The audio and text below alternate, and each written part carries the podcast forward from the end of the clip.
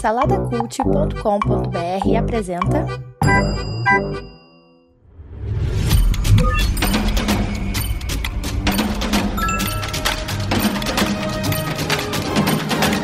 Bicicletas Voadoras. Apresentado por Bruno Guedon.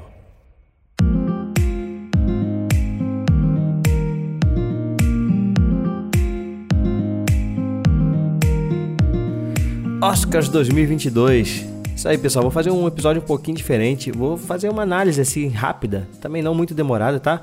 Sobre os vencedores aí da festa, da maior festa do cinema, que a cada ano que passa perde mais o interesse da população em geral. A audiência nos Estados Unidos cai a cada ano. Ano passado foi a pior audiência da história do Oscar. E esse ano foi a segunda pior audiência. Só não foi a pior, talvez, pela treta, né? Que também vou falar um pouquinho aí do Will Smith e do, do Chris Rock, né, cara? Que o cara agrediu o outro lá ao vivo para milhões de pessoas no mundo todo. E eu sempre participo todos os anos do podcast do Felipe Xavier, um grande amigo meu aí, do Coffee X, falando ali, a gente faz junto uma galera ali, a gente faz uma análise e umas apostas pro Oscar, né? E eu vou falar um pouquinho aqui agora quais foram as minhas apostas, quais se concretizaram e o que eu achei assim de algumas categorias, né, no geral, assim, não vou me aprofundar muito para o episódio não ficar muito longo. A gente teve aqui como grande vencedor da noite, apesar de não ter, não ter recebido os principais prêmios né, da academia, que são os prêmios mais artísticos, por assim dizer, é, mas nos prêmios técnicos ele desbancou todos os outros. Eu estou falando de Duna. Duna recebeu seis Oscars. E assim, na parte técnica realmente não tem como, como falar que foi, foi não foi merecido, né? Tô olhando aqui agora, ó, Duna ganhou melhor som, e com certeza o som é fantástico. A experiência de ver esse filme no cinema, principalmente numa sala IMAX. E a gente foi ver esse filme assim, acho que foi o primeiro filme que eu vi depois da pandemia. Então ainda teve essa questão, né, de que os meus ouvidos estavam desacostumados com essa qualidade de som há, sei lá, dois anos mais ou menos, né? Que nem ao cinema e a gente já volta logo com uma pancada dessa. Então, assim, animal, animal o som de Duna mesmo. E também ganhou direção de arte, que na verdade agora é design de produção se eu não me engano. E assim, eu, eu na, minha, na verdade eu estava apostando aí em Amor Sublime Amor. Eu vi algumas pessoas criticando, falando, ah, cara, que parece um. Parece o Projac. parece ali um cenáriozão de, de novela. Eu discordo, cara. Eu acho que assim, eles conseguiram recriar a New York ali dos anos, sei lá, dos anos 70 ali, perfeito, cara. Ficou, ficou lindo o design de produção do Amor Sublime Amor. Tanto que tá aqui indicado no ator, né? Mas assim, não dá para discordar que o design de produção de Duna também é animal e mereceu muito. Uma outra categoria também que eu apostei e acertei foi a de melhor montagem, ou melhor edição, né? Duna levou também essa categoria. E assim, não é, não é que eu acho que uma montagem perfeita, né? Tem muito aquela coisa do, do, flashback, toda hora ele tem aqueles flashbacks. E é um filme que não tem final, né? Na verdade é uma preparação. Lembrou muito ali o Senhor dos Anéis, o primeiro filme do Senhor dos Anéis, que não tem um final definido, é uma, ele termina com praticamente com um interlúdio ali para aquilo que virá, né? Que a gente sabe que vai ter uma continuação de Duna. Mas ganhou também melhor edição, mas é uma edição muito boa também. Muito boa. O que mais que Duna ganhou? Melhor fotografia. Fotografia. Isso aí também, acho que se eu não me engano, eu também apostei em Duna em melhor fotografia. Isso mesmo, acertei aqui. Tô vendo aqui a lista. Acertei. É, Duna ele, ele privilegia né, os, os, planos, os planos abertos, né? Então isso eu acho que, que favorece muito para mostrar a, gran, a grandiosidade da, da, da, obra, né? O deserto, aquele, aquela coisa gran, grandiosa, tal. E, e o Denis Villeneuve, junto com o fotógrafo dele, né? E ele escolheu sempre usar os planos abertos, né? Eu acho que isso favoreceu muito o filme. Outra categoria que Duna levou, e aí, e aí sim foi uma surpresa para mim, né? Foi a de trilha sonora. Olha aí, Hans Zimmer ganhou se eu não me engano, pela segunda vez que ele ganhou Oscar. É, talvez eu esteja enganado, mas me corrijam aí. Mas, cara, me surpreendeu porque a gente, ele estava concorrendo ali com Encanto, né? Encanto que é um, praticamente um musical e as músicas são realmente muito boas de Encanto. E aqui o, o, Denis, o Denis Villeneuve, o Hans, Zimmer, o Hans Zimmer leva com aquela sirene dele maluca. ele gosta muito desse tipo de, de trilha sonora. A gente tem ali o Batman, né? A trilha sonora do Batman do Christopher Nolan, que tem muito também essa, essa coisa desse barulho, né? Mas assim, eu concordo, eu concordo que a trilha sonora do Duna também favorece muito para contar a história, né? Então, não é que não, não é, apesar de ter sido uma surpresa para mim, acho que é merecido sim. E a outra categoria técnica que Duna levou, se não me engano, já é a sexta das que eu tô falando aí, né? É de efeitos visuais, que também seria barbada aqui. É, como eu falei, a questão dos planos abertos tal, tem muito também efeito prático ali em Duna. E, cara, e também isso pra mim é barbado. Ele tava concorrendo com alguns filmes da Marvel ali e tal. E, pô, se destaca muito mais realmente aí os efeitos visuais de Duna. O que mais que eu posso falar aqui, de repente? De. Vamos lá, com outras coisas técnicas aqui. Melhor figurino, Cruella. Cruella, filme da Disney aí, pô, que é um filme sobre moda. Esse também cravei, também acertei também. Um filme sobre moda não tinha como dar errado, né? Um filme merecido. O figurino é merecido. O filme é sobre isso e realmente foram criados vestidos muito interessantes ali para a personagem principal. Vou ignorar um pouquinho aí os prêmios de curta-metragem, curta-metragem de animação, documentários de curta-metragem, e inclusive até o, os próprios do, documentários eu vou ignorar, porque eu vi muito pouco. Eu vi muito pouco dessas categorias. Geralmente eu não vejo, principalmente os curtas, eu geralmente não vejo, mas documentário eu costumo assistir, eu gosto, mas dessa vez, cara, não consegui assistir nada, então não vou ter, vou dar uma de, como é que é o nome de Glória Pires? Vou, não posso opinar, não posso opinar sobre, sobre essas, essas obras aí. Mas eu posso opinar sobre maquiagem e cabelo. E essa também acertei também. Os Olhos de Tammy Faye. Todos esses filmes que eu tô falando aí, gente, tão, todos eles estão, a maioria deles, né, na verdade, estão aí no Bicicletas, tá? Eu cheguei a ver e, faz, e fazer a resenha, minha crítica aí sobre esses filmes. Então você pode voltar aí atrás aí no, nos episódios e ouvir a minha opinião sobre esses filmes. E eu gostei muito dos Olhos de Tammy Faye. E uma coisa que, me, que destacou e chamou a minha atenção realmente foi quando acabou o filme, eu fui olhar para saber como é que era a Tammy Faye de verdade. E é assim, eu achei perfeita a caracterização de Jessica Chastain. Ficou igual, cara. Uma coisa singela, né? Tu vê que é um filme que tava competindo com Duna, com Cruella, que tem maquiagens muito mais carregadas, competindo com o próximo, próprio Um Príncipe em Nova York 2, né? Que o Ed Murphy tem, faz zilhões de personagens.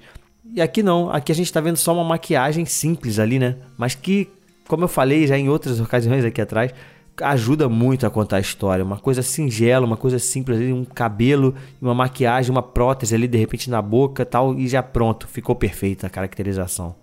Merecido demais. Vamos lá, outra categoria que eu gosto muito são as de roteiro. Roteiro adaptado, quem levou foi meu queridinho aí, Coda, no ritmo do coração. Nessa aí eu, errei a aposta, eu apostei no Ataque dos Cães. Não que eu tenha achado o, o, roteiro de Ataque dos Cães melhor do que, do que o do Ritmo do Coração, não. São, são dois, dois bons roteiros. É, no Ritmo do Coração ele é considerado roteiro adaptado porque tem um filme original que, se eu não me engano, é francês. Então foi, o roteiro foi adaptado desse filme, se aprofundando em alguns assuntos que esse, esse filme lá da europeu não, não, não aprofunda, né? E aqui Ataque dos Cães, que foi o que eu tinha apostado. Assim, eu acho que é o Ataque dos Cães, vou falar agora aqui logo, eu acho um ótimo filme, é um bom filme, sabe? Mas ele acabou sendo super valorizado, sabe? Eu acho. As pessoas, eu vejo as pessoas meio indignadas com o resultado do Oscar, porque ele foi preterido. Parece que ah, a academia tem uma, uma rixa, uma briga com, com a Netflix, por isso que não dá os prêmios para os filmes da Netflix. É, sei lá se isso é verdade mesmo. Mas eu acho que Ataque dos Cães acaba sendo um pouco super valorizado, sabe? É um bom filme realmente, mas também não é isso tudo, não, que tinha que ganhar todas as indicações aí que foram, 12 indicações, ganhar tudo. Não. Coda, ele tem o. Quando eu falo Coda, é no ritmo do coração, tá? É porque o nome em inglês é Coda. É, é um roteiro simples, realmente, assim, é uma historinha muito simples, né? Mas, assim, é muito bem contado. É muito bem contado, é muito bem montado mesmo ali a história. E, assim, não acho errado também ter ganho, não.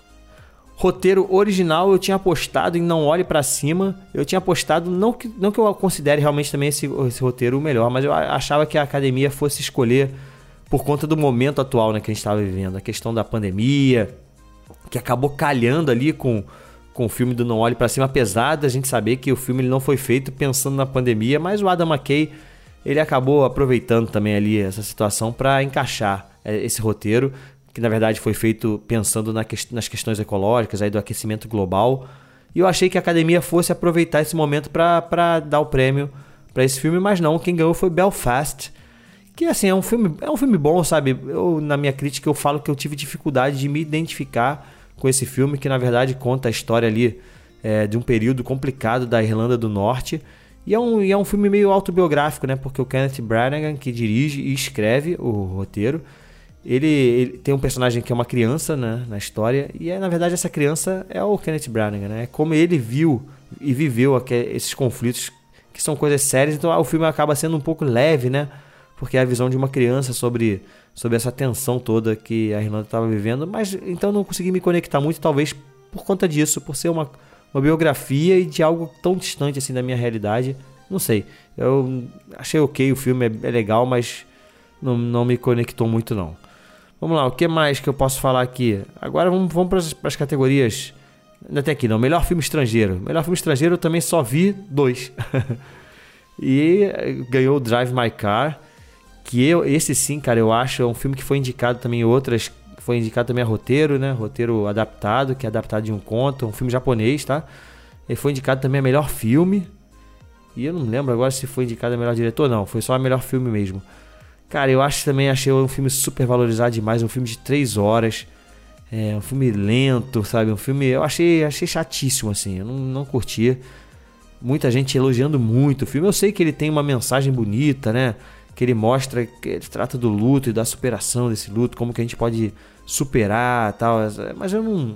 Sabe, não, não gostei, cara. Não gostei, achei muito lento. O filme tem a introdução de, mais longa da história do cinema, 40 minutos de introdução, para aí sim aparecer os créditos iniciais.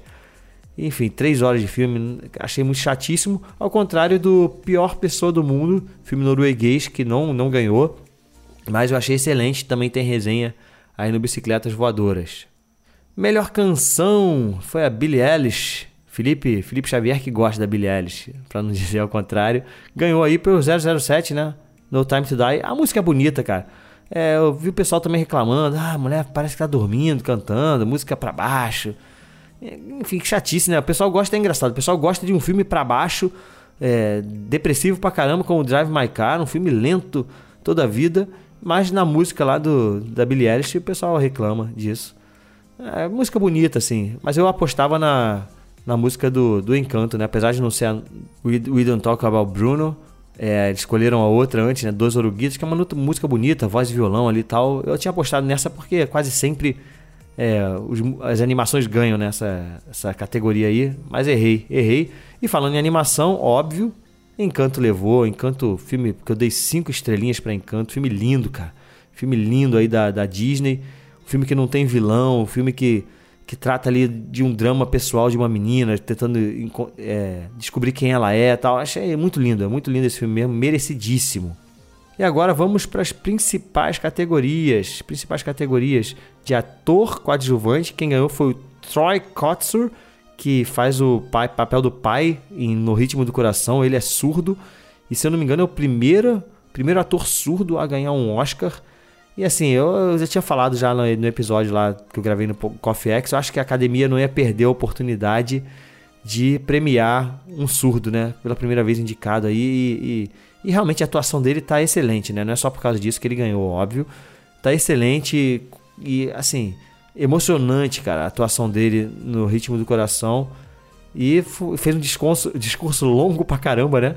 Eu tava até brincando com um amigo, falando que pô, devem ter subido a musiquinha, mas como o cara é surdo, ele não vai ouvir. Então ele continuou lá falando, falando, falando, falando.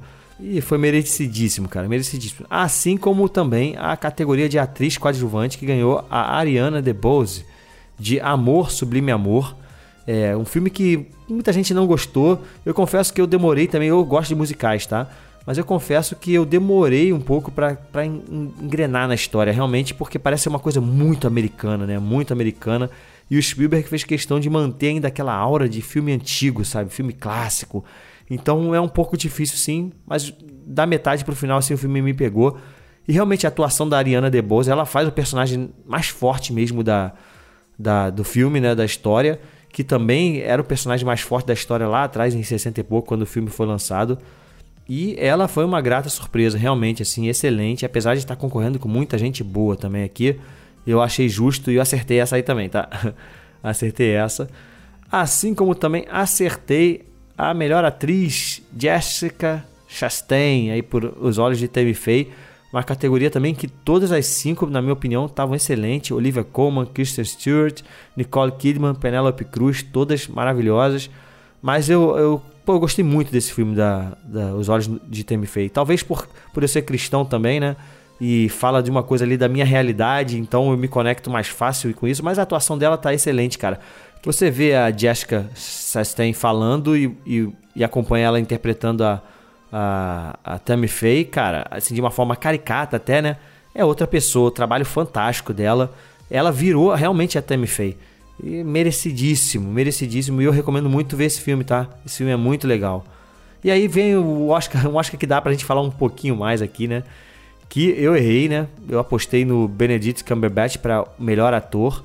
Também a categoria muito boa aí com Andrew Garfield, em Tic Tic Boom, Javier Bardem apresentando os Ricardos e o Denzel Washington em A Tragédia de Macbeth, mas quem levou foi o Will Smith por King Richard, Criando Campeões.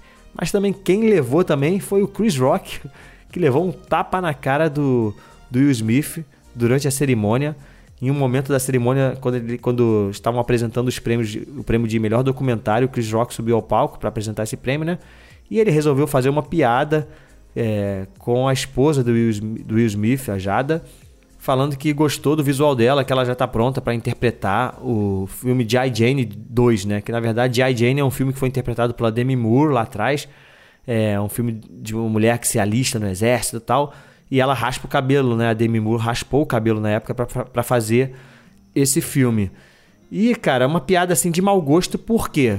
porque a esposa do Will Smith, a Jada, ela tem uma condição, ela tem uma doença chamada alopécia, que você os cabelos eles começam a cair, é uma doença autoimune, ou seja, o seu próprio corpo entende que, que tem que fazer aquilo para proteger o, o, corpo, é uma, doida, uma coisa meio doida isso, né? E ela vai perdendo os cabelos. O Chris Rock, depois da confusão toda, um dia depois, eu tô gravando aqui um dia depois, parece que ele falou que não sabia que ela estava com essa condição, enfim. Eu sei que durante a cerimônia pegou mal isso e o Smith ele levantou, foi lá e deu um tapa na cara do Chris Rock. E parece que na hora o pessoal ficou pensando que era uma piada. O Chris Rock até conseguiu se sair bem, né? Ele se controlou e depois até fala, apresentou a categoria normalmente, ainda fez uma brincadeira antes, falando que uau, isso foi, essa foi essa é a melhor noite da história da TV, né? Tipo, o Smith acabou de me dar um, um supapo aqui na cara. Mas as pessoas ainda ficaram questionando: pô, será que isso foi combinado? Foi verdade? Mas não, depois da cerimônia a gente viu que foi verdade mesmo. Will Smith tomou as dores ali da, da esposa e foi lá e deu um tapa na cara dele. E aí gerou muitas discussões, né? É uma pena porque na noite do auge da carreira do Will Smith, né? Uma coisa que ele almeja há tanto tempo, que é esse Oscar, ele acaba fazendo isso, né? Com certeza a piada do Chris Rock foi uma piada de mau gosto, apesar dele estar tá falando aí que, que não sabia da condição, enfim, mas foi uma piada de mau gosto. Dá para entender a, a, raiva ali do Will Smith, né? É uma questão de temperamento, talvez eu não faria a mesma coisa porque eu tenho um temperamento diferente, mas o cara tem um outro tipo de temperamento e mais nada justifica uma agressão física, na minha opinião. Nada justifica. O Chris Rock errou, errou. Errou em fazer uma piada ruim, uma piada agressiva. É, mas o, o Will Smith, na minha opinião, errou mais ainda porque uma agressão física é muito mais agressivo do que uma piada ruim. Eu sei que você, tem gente que vai falar, ah, cara, mas as palavras também machucam, e realmente machucam. Mas, cara, se a gente começar a normalizar é, essa questão da agressão física, isso é muito perigoso. A agressão física, ela é um prelúdio ali, um tapa na cara, talvez é o pre... seja o prelúdio para algo mais grave, para um assassinato. Imagina se nesse tapa, por exemplo, o Will Smith batesse com o dedo no olho do Chris Rock e o Chris Rock ficasse cego por isso. Então, uma agressão física, as possíveis consequências de uma agressão física são muito, muito mais graves do que, do que as palavras. Eu não quero minimizar o efeito das palavras, óbvio. É, também são graves os efeitos das palavras, mas uma agressão física. A gente está vivendo um tempo de guerra agora, um tempo de violência, um tempo onde as pessoas estão perdendo a vida. Então, a agressão física é um prelúdio, um tapa é um prelúdio, talvez, para um assassinato. Imagina se o cara tivesse com uma arma ali. Eu sei que é uma situação hipotética, né? no Oscar o cara tem uma arma. Mas será que se levantasse por causa da raiva ali, desse um tiro no cara, ah, o temperamento justifica, não justifica. Entendeu? A coisa pode escalar para um. Eu tô, é óbvio que eu estou exagerando aqui para tentar, tentar defender o meu ponto.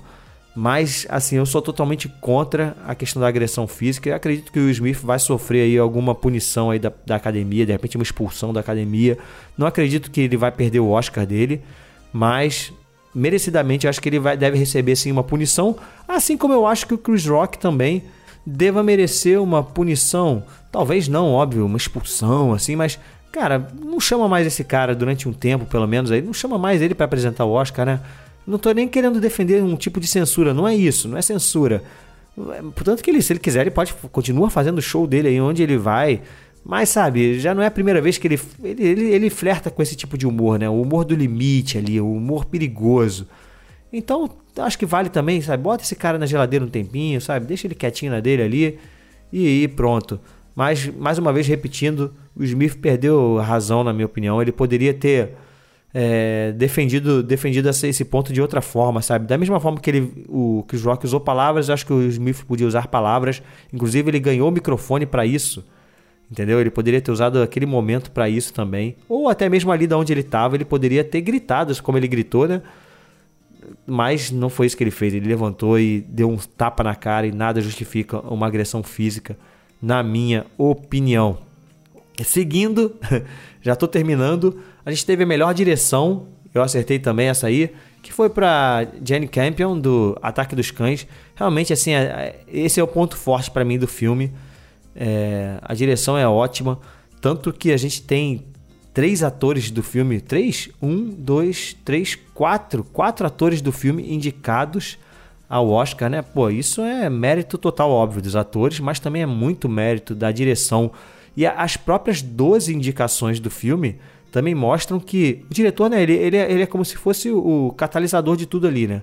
Então, ele tá tocando em todas as áreas de um filme. Então, um filme que é indicado 12 vezes passa muito pelo diretor. E merecido demais o prêmio da Jenny Campion, se não me engano, a terceira mulher a ganhar esse prêmio na história do Oscar. E para finalizar aí, na noite, o prêmio de melhor filme que foi para No Ritmo do Coração, uma surpresa aí. É, teve um efeito aí, talvez Green Book, né? Quem lembra do Green Book também, que é um filme, eu vou dizer que é parecido no sentido de que é um filme, um filme good vibes, sabe? Ele é um, apesar de é um filme meio, meio dramáticozinho ali, mas ele é um filme que emociona, é um filme, um filme leve até certo ponto, sabe? Diferente dos outros filmes que estavam indicados, eu achei que eu, eu achava que o Ataque dos Cães fosse ganhar. Não, mais uma vez, repetindo, não que eu tenha achado o filme maravilhoso, mas eu achei, pelo que estavam se falando, pô, 12 indicações, acho, ah, vai levar. Mas não foi o caso, ganhou no Ritmo do Coração, que na verdade era o meu filme preferido mesmo. Se você ouvir aí a minha resenha do, do desse filme vai falar que era o meu favorito, dei cinco estrelinhas, chorei pra caramba. E é um filme muito bonito mesmo, tá disponível aí na Amazon. O filme conta a história de uma família que todos são surdos, menos uma menina, e ela tá num momento de decisão da vida dela, né, de entrar na faculdade, de seguir a vida dela independente da família. E ela acaba se envolvendo num dilema de, cara, eu devo avançar, seguir, seguir os meus sonhos ou vou ficar e cuidar da minha família, porque ela era meio que a ponte da família com o mundo, né? das pessoas que, que falam, tá? o mundo exterior. E então é muito legal esse, é, esse dilema. É, inclusive ela acaba se embriando pelo mundo da música, o que é mais curioso ainda porque os pais nunca vão ouvir a filha cantar. Então tem toda esse, esse, essa, essa relação. E eu acho um filmaço, como eu falei, aí chorei muito nesse filme. E eu acho merecido, cara. Eu acho merecido, apesar de não ter apostado no ritmo do coração. Muita gente indignada, inclusive amigos meus aí, indignados com esse filme. Ah, filme Sessão da Tarde. Não é um filme Sessão da Tarde, cara. Não é um filme Sessão da Tarde. É um filme muito bonito, muito bem feito, com boas atuações, sabe? É merecido. Não tem a densidade que um Ataque dos Cães tem, né? Não tem a grandiosidade que um Duna tem. Mas é um filme muito bonito. Não acho que, que vai passar desapercebido, vai ser esquecido com o tempo, não. Vai ser um filme ainda lembrado com, com muito carinho. É isso, dei assim uma passada rápida aqui, não queria deixar de falar sobre o Oscar, deixar registrado aqui é, o meu resumão aí a respeito do Oscar. E ano que vem, eu apesar de eu achar que os filmes desse ano não. Há muitos há muito tempo assim, os, os filmes do Oscar não tão, tão bons quanto já, quanto já foram alguma vez, né? Não achei tão bom esse ano os filmes do Oscar. Espero que ano que vem melhore. Mas tem, tem alguns filmes que são coisa boa aí. Como o próprio No Ritmo do Coração aí. Beleza, gente? Então é isso. Você já sabe aí. No YouTube, clica aí no gostei. No Apple Podcast no Spotify, avalia com 5 estrelinhas. Segue o Bicicletas Voadoras Cast no Instagram e no site saladacult.com.br. Acompanha os nossos podcasts por lá. Beleza? Até a próxima. Fui!